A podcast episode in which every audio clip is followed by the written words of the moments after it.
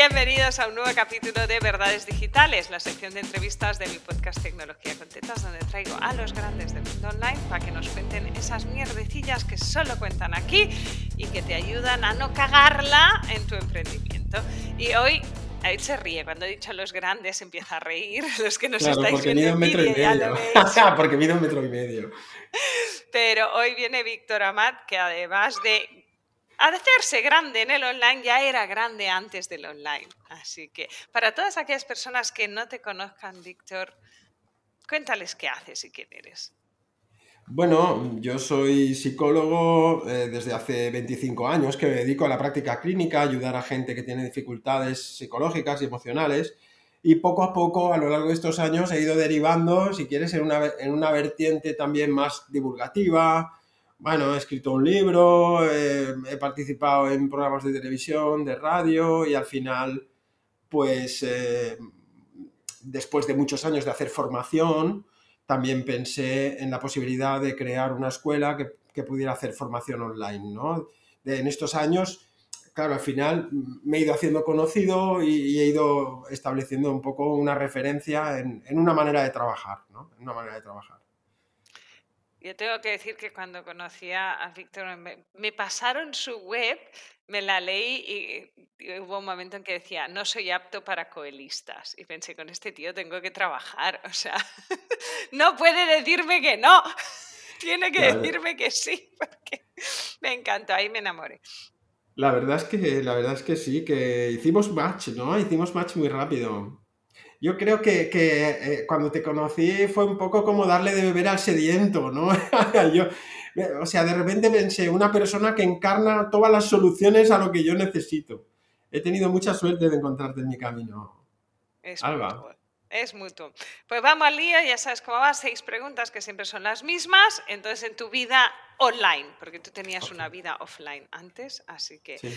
número de suscriptores que tenías al final de tu primer año, que debía ser 2020. Sí, eh, pues no la verdad es que no, no te lo sé Aprox. decir, te- lo podía haber mirado, pero debería tener unos, unos mil, Súper. unos mil.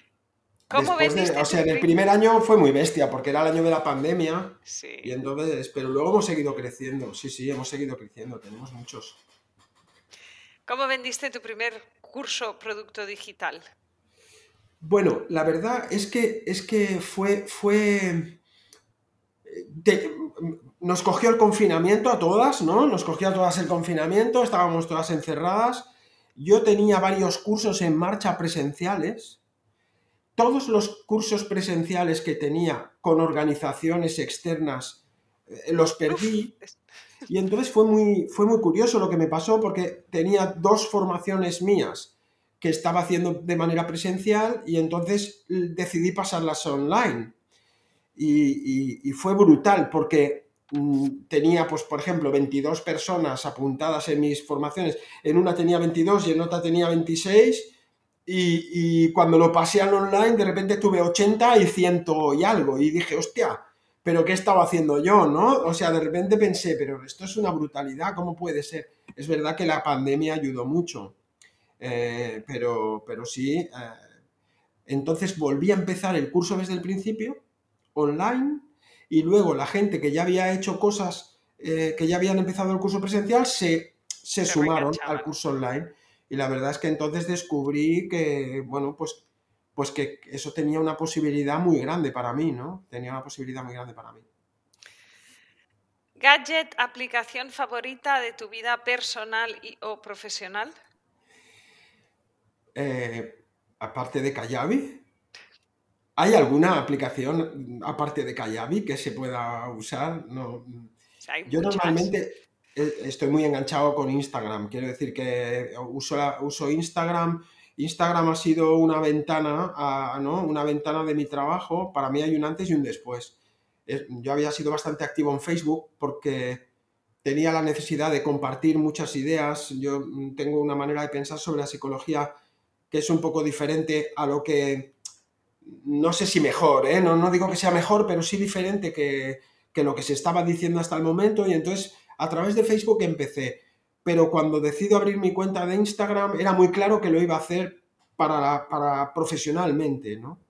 Eh, y bueno, Instagram ha sido una red social que me ha convenido, me ha convenido mucho. Luego han aparecido muchas otras y, bueno, estoy, estoy, presente en todas, ¿no? En LinkedIn, en TikTok. Víctor hace material en TikTok, en, Instagram, en todas partes. Sí, la verdad que la que tengo más abandonada es TikTok, aunque tengo el, diríamos, este año 23, a pesar de mis 60 años, mm, mi presencia en TikTok tiene que aumentar y tiene que ser mejor. Súper. Rompamos barreras. Eh, ¿Mejor decisión tecnológica para tu negocio? Bueno, eh, tengo que confesar que yo te conocí a través de Pat, ¿no? De Pat Carrasco, eh, que la conocía por las redes.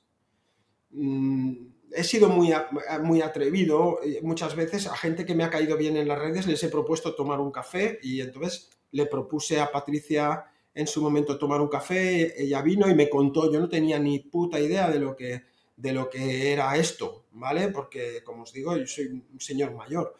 Entonces, no tenía ni idea de cómo era esto. Y eh, ella me habló de ti, me habló de ti, y, y entonces bueno, pues ya empecé con... Recuerdo, recuerdo lo que me dijo Patricia. Patricia me dijo, bueno, yo tengo una amiga que trabaja, trabaja con una plataforma que se llama Kayabi, que es como el Mercedes de las plataformas. Y eso me bastó porque no entendía nada. Yo digo, no sé ni lo que es una plataforma y entonces ya mm, digo, ni puta idea, de verdad os lo digo, ni idea. Sí, sí, no, doy fe, doy fe, ¿eh? no, no es exagerado. Exacto, y entonces eh, ella me dijo, esto es el Mercedes de las plataformas. Y yo, que, tengo un coche, de, un Dacia, pensé, pues si esto es el Mercedes, eh, debe ser la hostia.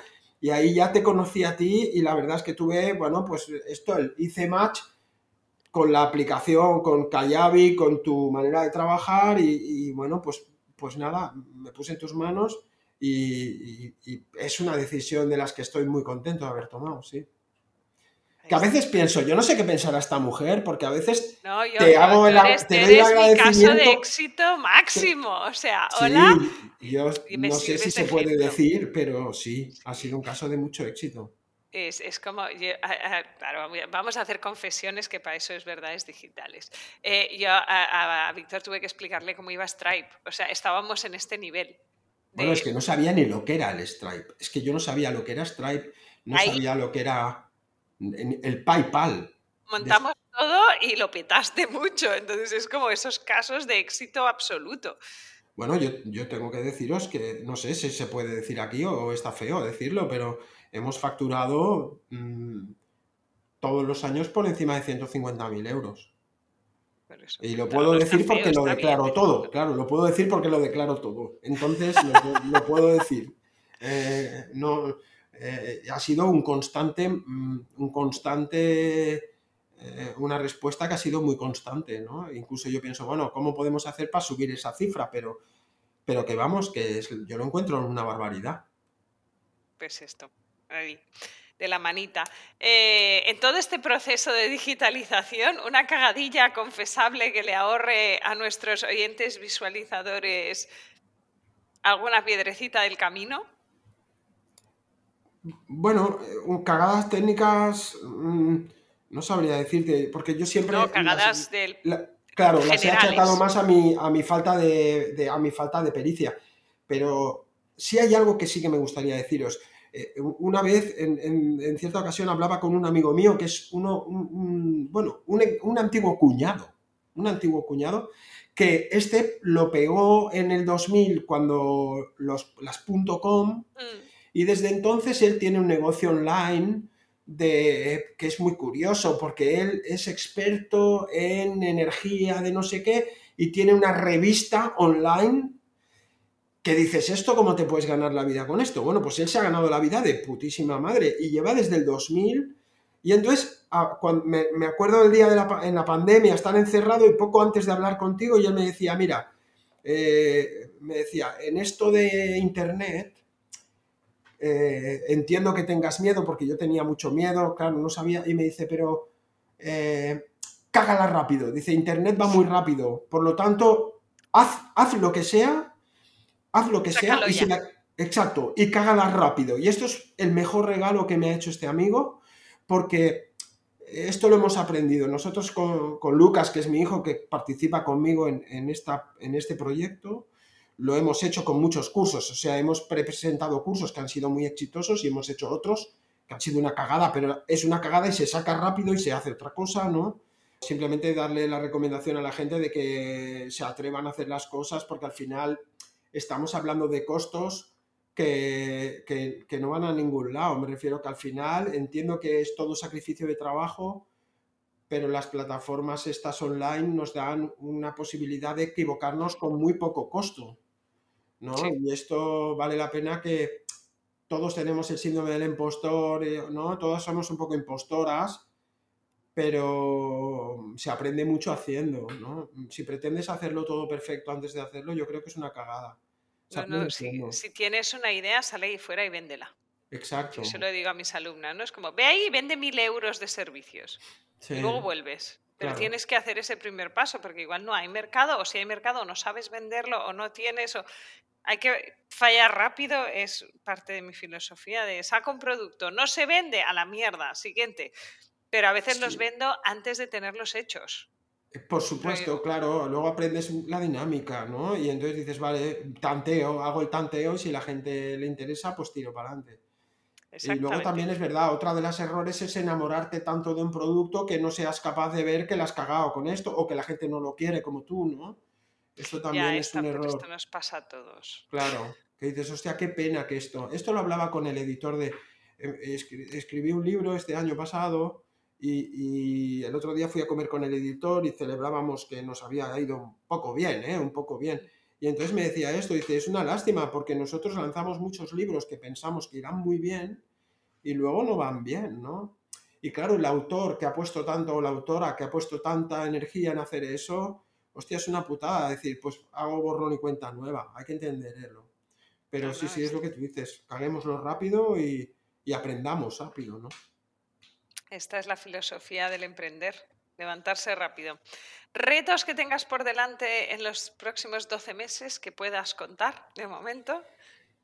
Bueno, mira, he, trabajado muchos en estos años mucho orientado a profesionales. Yo hago formación para profesionales en salud. Y entonces mm, trabajo pues con médicos, fisios, nutricionistas, psicólogos, gente que trabaja con salud. Y ahora el reto para este año es ofrecer alguna formación abierta al público en general.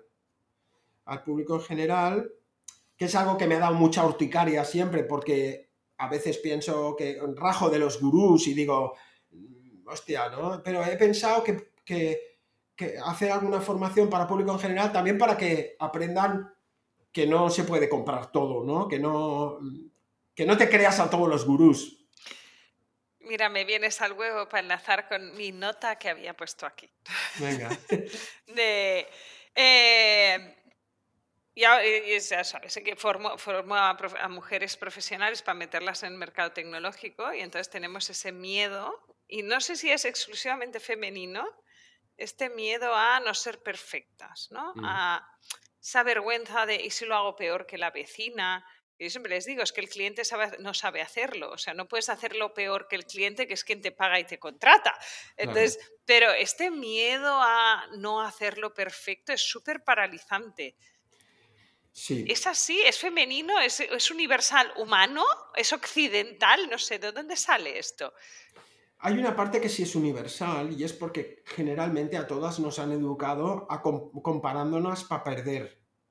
Es decir, siempre nos han comparado para perder, ¿no? Fíjate tu prima, qué bien que estudia, o mira tu hermana, qué bien que come. Siempre se nos ha comparado para perder. Por lo tanto, este sentimiento de que yo lo voy a hacer peor que los demás es bastante universal. Pero también es verdad que el puto patriarcado ha hecho muy, poco en favor de las mujeres en esto también, ¿no? Las mujeres, eh, y estoy generalizando, obviamente, sí, sí, sí. al final habéis sufrido y sufrís eh, una, una, una verdadera pandemia del perfeccionismo. Es como has de ser buena madre, perfecta madre, has de estar toda buenorra, tienes que cuidarte tu físico porque si no nadie te va a querer, tienes que hacerlo todo, ¿no? Eh, creo que con, en las chicas es más doloroso todo esto, ¿no? Eh, y socialmente hay mucha presión para eso. Los hombres es verdad, ¿eh? somos afortunados en ese sentido y yo creo que no nos damos cuenta de, cuando hay un logro, de, ¿no? cuando una mujer logra algo,